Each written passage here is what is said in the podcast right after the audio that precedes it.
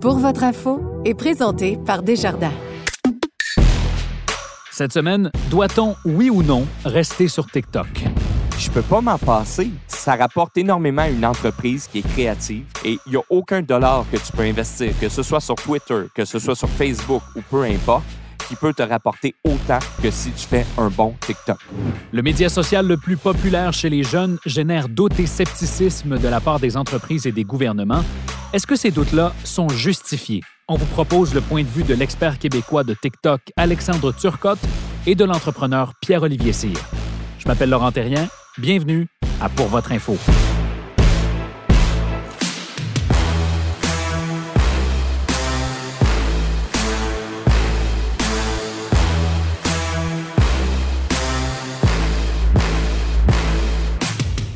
Bonjour à tous. Si vous en doutiez encore, on vit vraiment une nouvelle guerre froide. Mais contrairement à la dernière, celle-ci ne se joue pas autour d'un mur qui divise un continent, mais dans les poches de millions d'Américains et de Canadiens.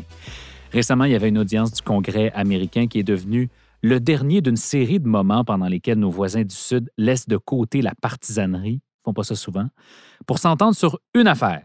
L'hégémonie grandissante de la Chine devrait nous préoccuper dit le Congrès américain. Fallait aussi écouter le PDG de TikTok se faire griller par le Congrès pour comprendre que les États-Unis considèrent vraiment TikTok, une plateforme chinoise, faut-il le rappeler, comme une menace à la sécurité en raison des données des utilisateurs qui seraient supposément collectées par la plateforme. Mais le Congrès considère aussi TikTok comme une menace idéologique, celle d'une plateforme qui peut façonner à sa guise les convictions de millions d'Américains et potentiellement nuire à la cohésion sociale. Ça va loin, comme vous pouvez le comprendre. Chez nous aussi, il y a des conséquences. Les fonctionnaires fédéraux n'ont plus le droit d'utiliser TikTok. Certaines grandes entreprises québécoises et sociétés d'État ont banni l'application aussi. D'autres ont pris leur distance depuis quelques semaines. Cette semaine, la question qu'on s'est posée et qu'on va poser à nos invités, c'est est-ce qu'on a raison de s'inquiéter? Et malgré les doutes qui subsistent quant à la gestion des données personnelles de TikTok, est-ce que ça vaut la peine pour une organisation, pour un entrepreneur, d'investir du temps pour être sur cette plateforme-là? Je pense qu'on a les deux meilleurs invités pour répondre à cette question. Alexandre Turcotte, bonjour. Bonjour. Merci d'avoir accepté notre invitation. Merci pour l'invitation. Tu es VP Création et Stratégie à l'agence Heya, c'est comme ça qu'on dit? Oui, exactement. Et euh, ben, tu es, l'expert euh, TikTok euh, québécois, autoproclamé ou proclamé expert ben, TikTok? disons qu'il n'y avait personne pour me donner le titre, fait que je, te l'ai donné toi-même. quand les gens me, disaient que c'était moi, fait que voilà. Puis ben, il faut croire que c'est le cas parce que bon, tu accompagnes des clients dans l'élaboration de leur stratégie sur TikTok avec succès. On, on, parlera de certains de tes clients qui, qui ont beaucoup de succès. Pierre-Olivier Cyr, salut. Salut, ça va bien? Ça va bien, toi? Oui, ça va super. Merci d'avoir accepté notre invitation. Tu es le propriétaire du Clan Panton. Euh, Exactement. une, en, une 937-0707. Ben là, Steve, c'est le moment.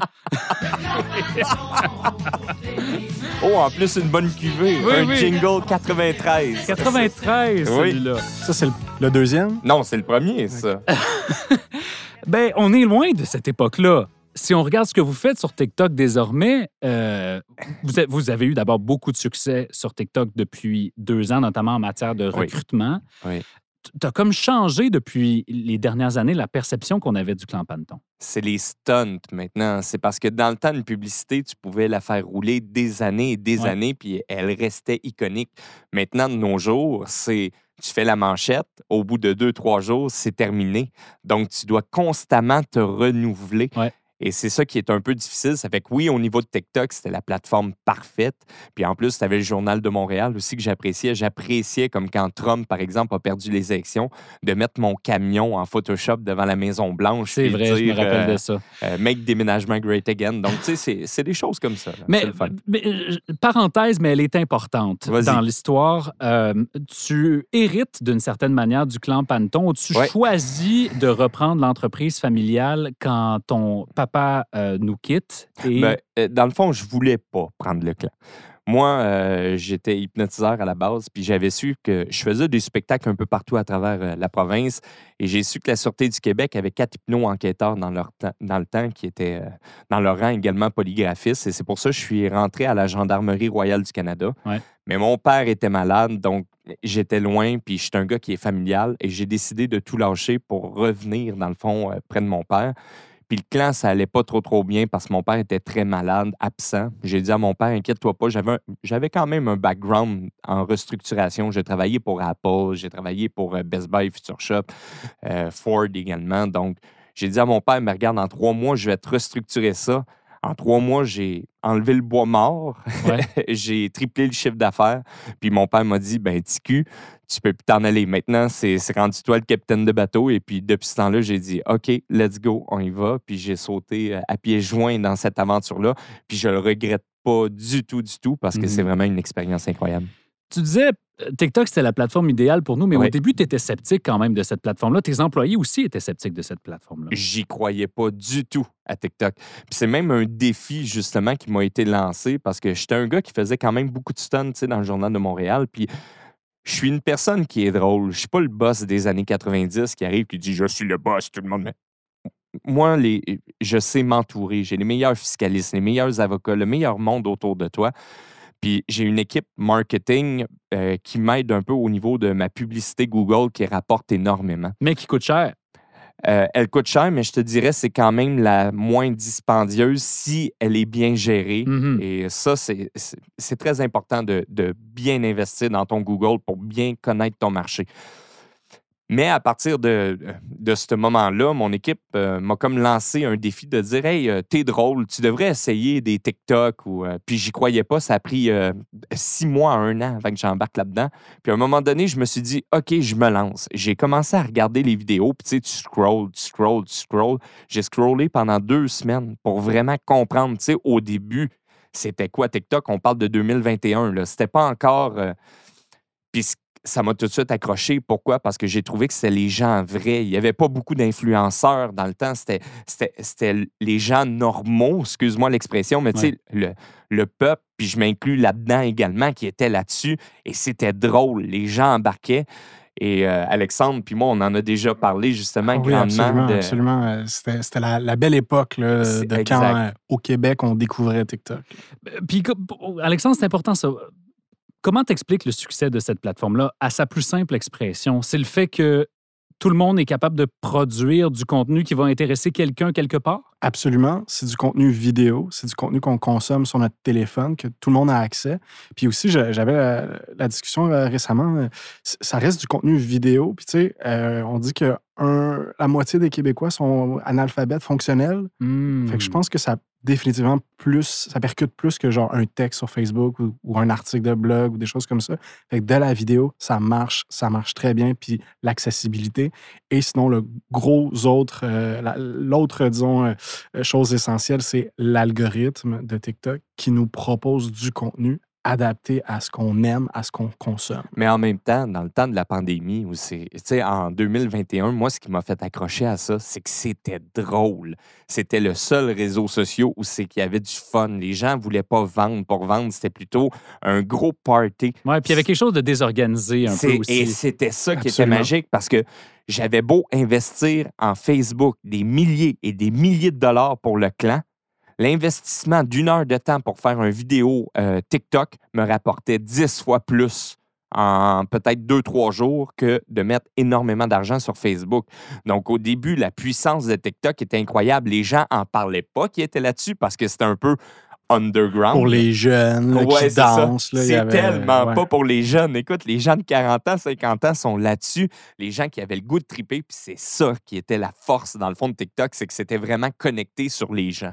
Le PDG de TikTok, quand il est passé devant le Congrès la semaine passée, disait notre démographie qui croît le plus rapidement, c'est les 35 ans et plus. Donc, Absolument. C'est tout à fait vrai. sûr. C'est une plateforme qui est de plus en plus euh, généralisée. Et c'est peut-être là que le problème commence aussi, c'est-à-dire que si tout le monde commence à être dessus, ben, elle va devenir plus connue et donc elle va, elle va générer plus d'attention. Alexandre, quand tu as vu l'espèce de montagne arriver de, de commentaires ou de doutes, de, de, de scepticisme sur TikTok, en raison essentiellement de la propriété chinoise de la plateforme, comment tu as réagi initialement? Ben, disons que c'est toujours quelque chose qui, était latent. Tout, le monde sait que TikTok, ça appartient aux Chinois. Puis il y a toujours eu ce- ce- cette, cette- cette crainte un petit peu latente, comme tu as dit. Euh, puis honnêtement, disons que je ne l'ai pas vraiment vu venir. Là. Disons la, décision, la première décision là, au, euh, au, Canada, donc du gouvernement fédéral d'interdire l'application à ses, pas gestionnaires, à ses fonctionnaires, pardon. ça, ça a été vraiment out of the blue. On s'est levé le matin, puis c'était inattendu, disons.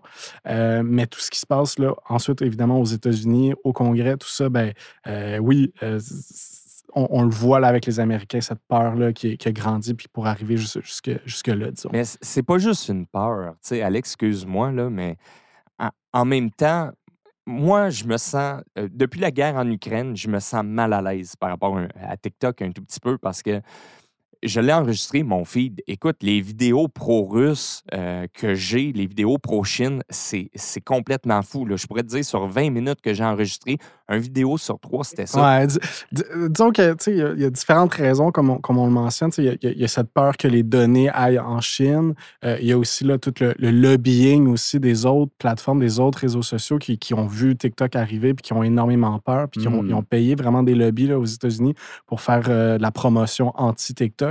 Il y a beaucoup, euh, on parle toujours des challenges qui sont dangereux sur TikTok, mais beaucoup de ces challenges-là naissent d'abord sur Facebook et, Facebook a été, euh, été pointé du doigt justement pour faire la promotion de, de, disons, négative de TikTok.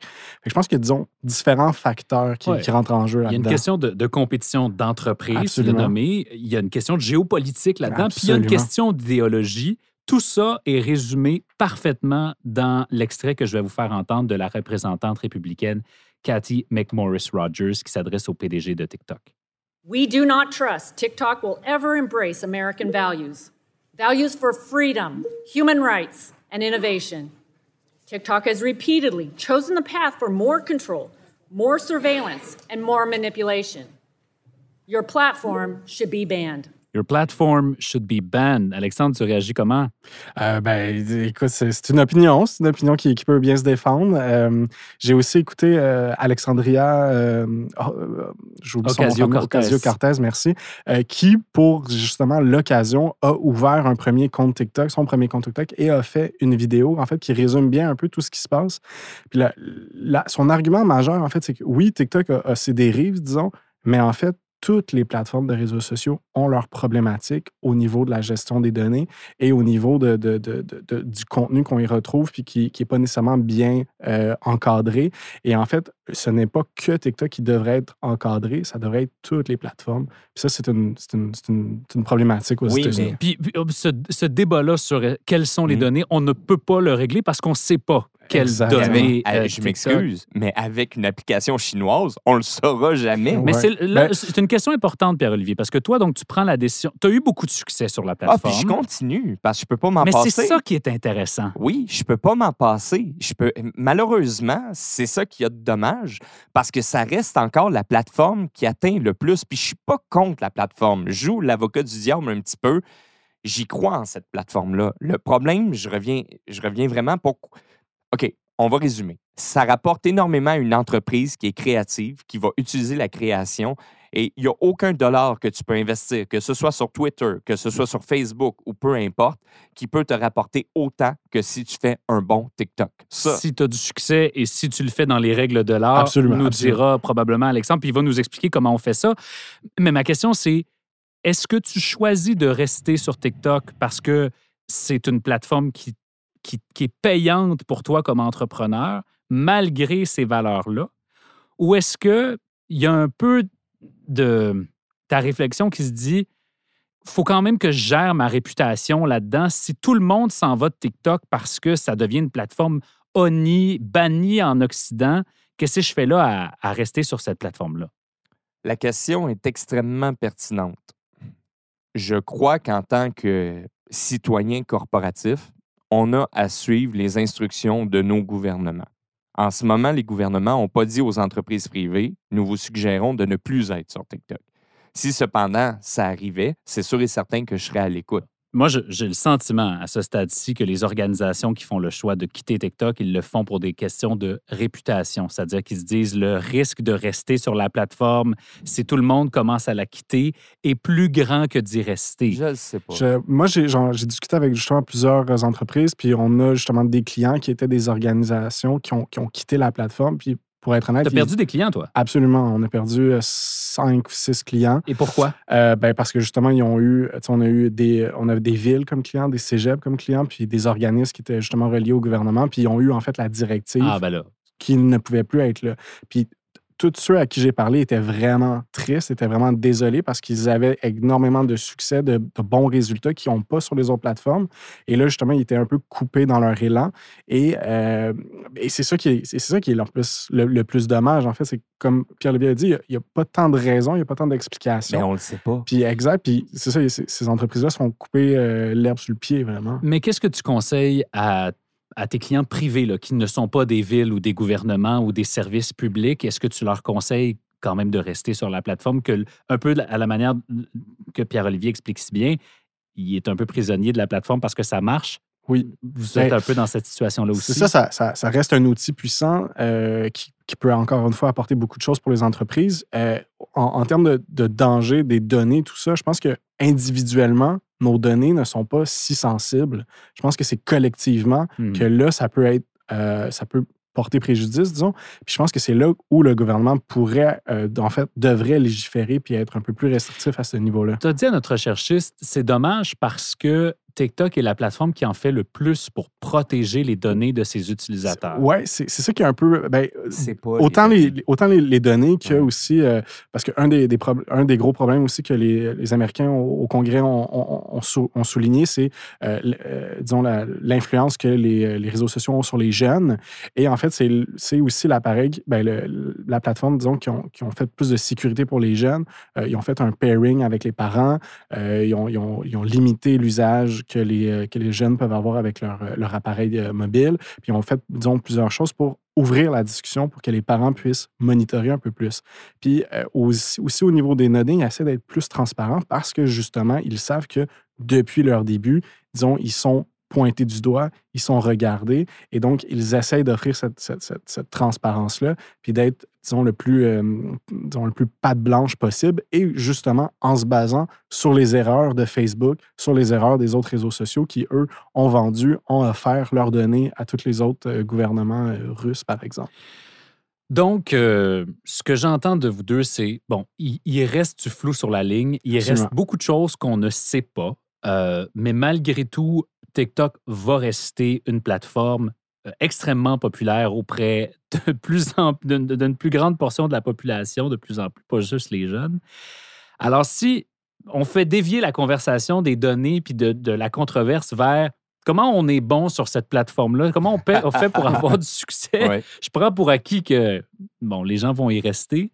Pierre-Olivier, donne-nous quelques do's and don'ts qui qui ont qui t'ont permis, toi, d'avoir du succès. Puis après ça, on verra si Alexandre est d'accord. Ah, mais ça, on est d'accord à Absolument, 100 là-dessus. Parce que c'est l'intégrité. C'est, il faut pas que tu le fasses dans un but promotionnel, Ouais. bien au contraire. Qui est tu- bon, à part toi, là, bon, Clan Panton, vous êtes bon, mais qui est bon? En ce moment, le clan Panton a énormément de, de fun avec la STM. On se challenge, c'est-à-dire la STM, euh, c'est Daddy STM, puis lui, il m'appelle Papy Panton. Ça fait que, tu sais, on se challenge, puis oh, c'est super cool. Puis, tu sais, là, en ce moment, ces temps-ci, c'est pas tant les vidéos qu'on fait qui sont plus, euh, qui, fonctionnent énormément, mais c'est beaucoup les republications qu'on fait. Donc, je republie beaucoup de la STM, il republie mes vidéos et vice-versa.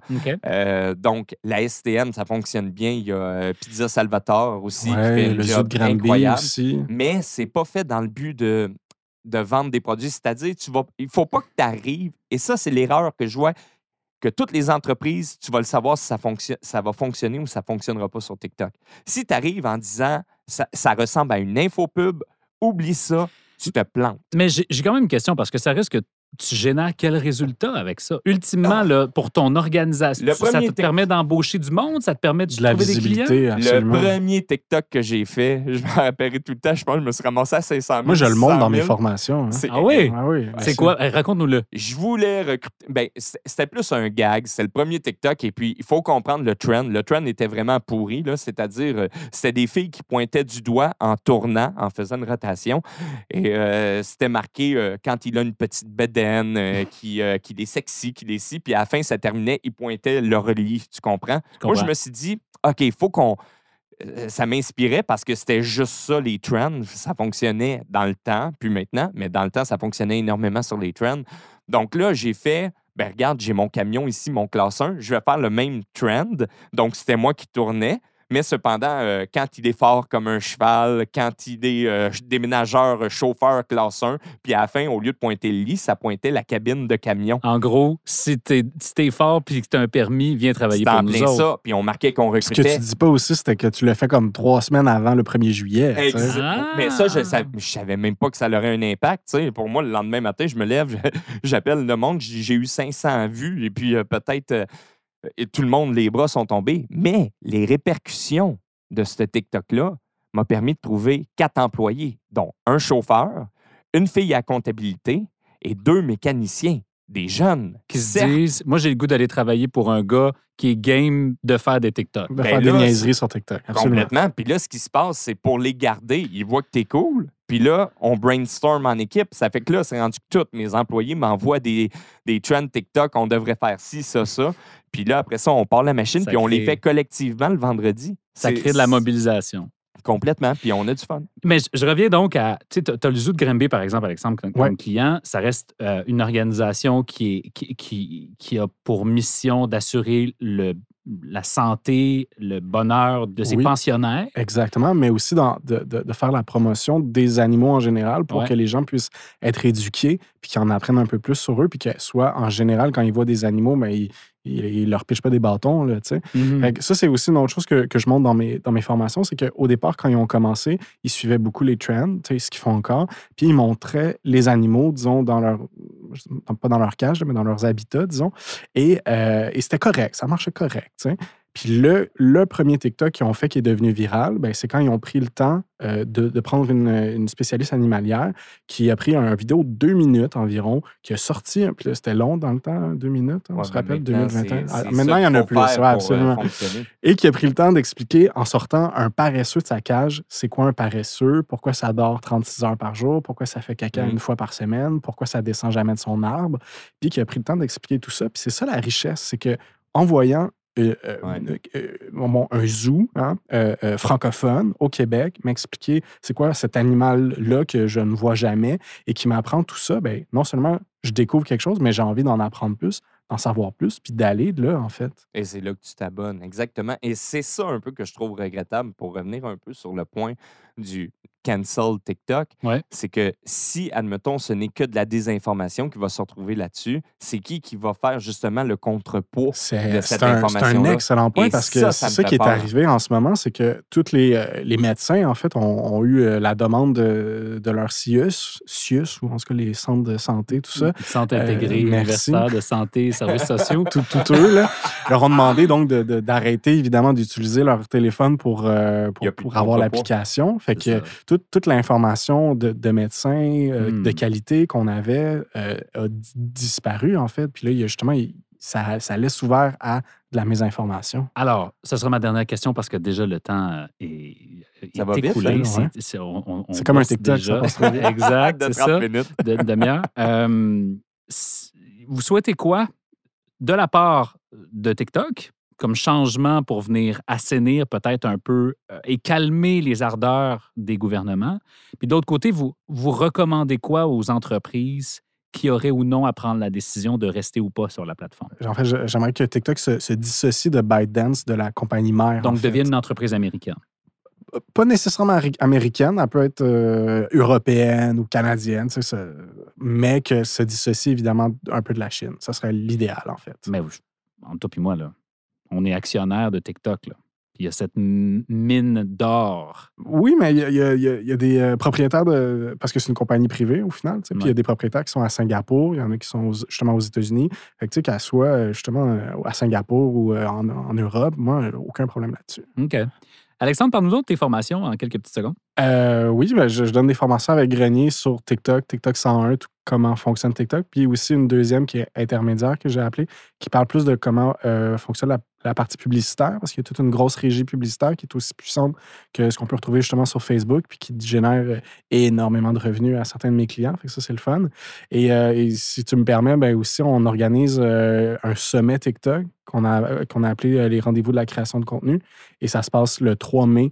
euh, puis c'est ouvert vraiment à toutes les, les- les entreprises ou les gens qui veulent en apprendre plus sur TikTok. Ça se fait en ligne ou ça se fait en personne? Ça se fait en ligne. c'est sur rdvcreation.com pour tous les détails. Alexandre Turcotte, Pierre-Olivier Cyr, merci d'avoir été pour votre info cette semaine. fait plaisir. Merci beaucoup pour À bientôt. l'invitation. Merci à vous deux. Ce que vous devez savoir sur l'économie. Voici Francis Généreux. Bonjour Francis. Bonjour. On va parler euh, cette semaine euh, de la situation des banques américaines. Encore, vas-tu me dire, parce qu'on n'a pas fini de subir les effets de cette situation-là après l'effondrement il y a quelques semaines de SVB Bank. Euh, on crée maintenant, Francis, un resserrement du crédit. Ça veut dire que ça va coûter encore plus cher d'emprunter. Concrètement, explique-nous ce que ça veut dire un resserrement du crédit. Mais en fait, c'est que c'est surtout, oui, il y a les taux, mais euh, c'est euh, la différence. Donc, euh, en dehors des taux de marché, mais les taux de détail demandés par les banques pour faire des prêts pourraient être plus élevés. Euh, même si les taux de marché ou les taux de- du gouvernement fédéral ou les taux euh, des, euh, de, la, de la Réserve fédérale ou de la Banque du Canada, eux, ne bougent plus tant. Ouais. Donc, et deux, il y a le côté qualitatif aussi. Donc, pour un même emprunteur qui a la même cote de crédit, ça pourrait devenir plus difficile d'emprunter euh, le montant qu'il aurait pu avoir auparavant. Donc, c'est vraiment plus un côté qualitatif et un côté euh, quantitatif, dont Mhm. l'effet de taux, euh, qui fait en sorte que là, oui, ça pourrait être un risque pour, pour l'économie. Euh, pour le moment, on le voit très peu, il faut être honnête. Euh, la situation s'est quand même pas mal calmée. Les opérations de la Réserve fédérale pour aider un peu les, banques, notamment les plus petites, euh, semblent avoir porté fruit jusqu'à maintenant. Et que oui, il y a une certaine inquiétude qui est encore présente. Oui, il y a encore un risque important qui reste en place. Mais pour le moment, si on regarde les chiffres hebdomadaires, soit de crédit ou de dépôt, tout commence à se stabiliser un petit peu là, par Hmm. rapport à ce que c'était euh, deux, trois semaines. Bon, ça, c'est la bonne nouvelle. Euh, cela dit, s'il devait y avoir resserrement du crédit, ce serait pourquoi? C'est parce que les banques auraient besoin de renflouer leur coffre. Finalement, ils auraient besoin de... Bon, on sait qu'il y a eu beaucoup de, de liquidités qui ont quitté les réserves des banques quand il y a eu la, la panique sur les marchés il y a quelques semaines. Est-ce que c'est pour renflouer les coffres qu'on verrait ce resserrement du crédit-là? Ben, pas tant pour renflouer les, les, euh, les coffres qu'ils sont moins prêtes, disons, on peut le dire comme ça. Ils sont, ils sont moins prêtes à faire autant de crédits, ils sont plus craintifs, ils sentent que la situation pourrait se détériorer. Je comprends. Donc, ils se- entre guillemets, ils se méfient un petit peu plus de chaque emprunteur. Ben oui. Et euh, donc, ça serait à, à plus à ce niveau-là, en sachant que eux, c'est plus difficile de se financer ces marchés pour justement donner euh, après les sommes aux emprunteurs. Donc, si c'est plus difficile pour eux, ben, ils vont rendre ça aussi plus difficile pour les autres. Mhm. Comme je dis, on n'en est pas encore là, mais c'est un risque qui, euh, si la situation des banques empire au courant des, prochains, euh, euh, des prochaines semaines, ce qu'on ne voit pas, mais si jamais une situation, ça, se reflète davantage, euh, ben là, oui, euh, on pourrait voir un peu plus les effets. Puis parle-nous du Congrès parce qu'il y a le, plafond légal de la dette là, qui euh, va venir à échéance aussi euh, au courant de l'été. C'est toujours assez chaotique de voir le Congrès se battre pour ces sommes-là quand le plafond de la dette est atteint. Est-ce, qu'on crée un- une autre paralysie du gouvernement américain? Ben, euh, c'est encore, euh, on joue encore avec le feu à Washington, ça c'est clair. C'est pas le budget, c'est vraiment juste le niveau de dette qui peuvent être mis sur le marché euh, a été atteint en janvier. C'est, une situation légale où est-ce qu'il faut que le gouvernement, le, Congrès adopte une loi pour remonter ce plafond-là ou pour l'abandonner de façon temporaire, ça s'est déjà fait aussi. Et ça, ça a déjà été en janvier. Entre-temps, sont en train de. le, Trésor américain, donc le département des finances aux États-Unis, euh, euh, a des mesures spéciales pour, euh, pour compenser les sommes qu'ils ne peuvent pas aller emprunter sur les marchés. Mais ces mesures spéciales devraient être comme éteinte euh, cet été. Donc, euh, ça va être au maximum. Donc, à un moment donné, il va falloir qu'il y ait une décision qui se, prenne, Mhm. qui se prenne au, au Congrès. Et euh, pour le moment, ce qu'on observe, c'est qu'on l'a vu un peu, euh, Biden, l'administration Biden a déposé un- une proposition budgétaire en, en- en mars. Ça a vraiment été très mal reçu du côté des républicains.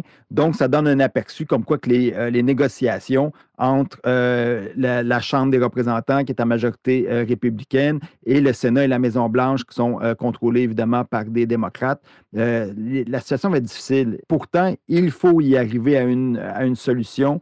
Il faut que ces négociations-là portent fruit à un moment donné parce que les effets négatifs de presque un défaut du gouvernement fédéral américain euh, seraient énormes et, euh, et ça pourrait faire très mal à l'économie. Hmm. Francis, merci pour euh, ces quelques années passées ensemble à faire ces chroniques économiques-là. Un petit peu plus de ben, presque deux ans, en fait, à, à- se parler régulièrement comme ça. Ça a été un plaisir de faire ces chroniques-là avec toi depuis tout ce temps. Tout à fait, ça a vraiment été un plaisir pour moi aussi. À très bientôt. Merci.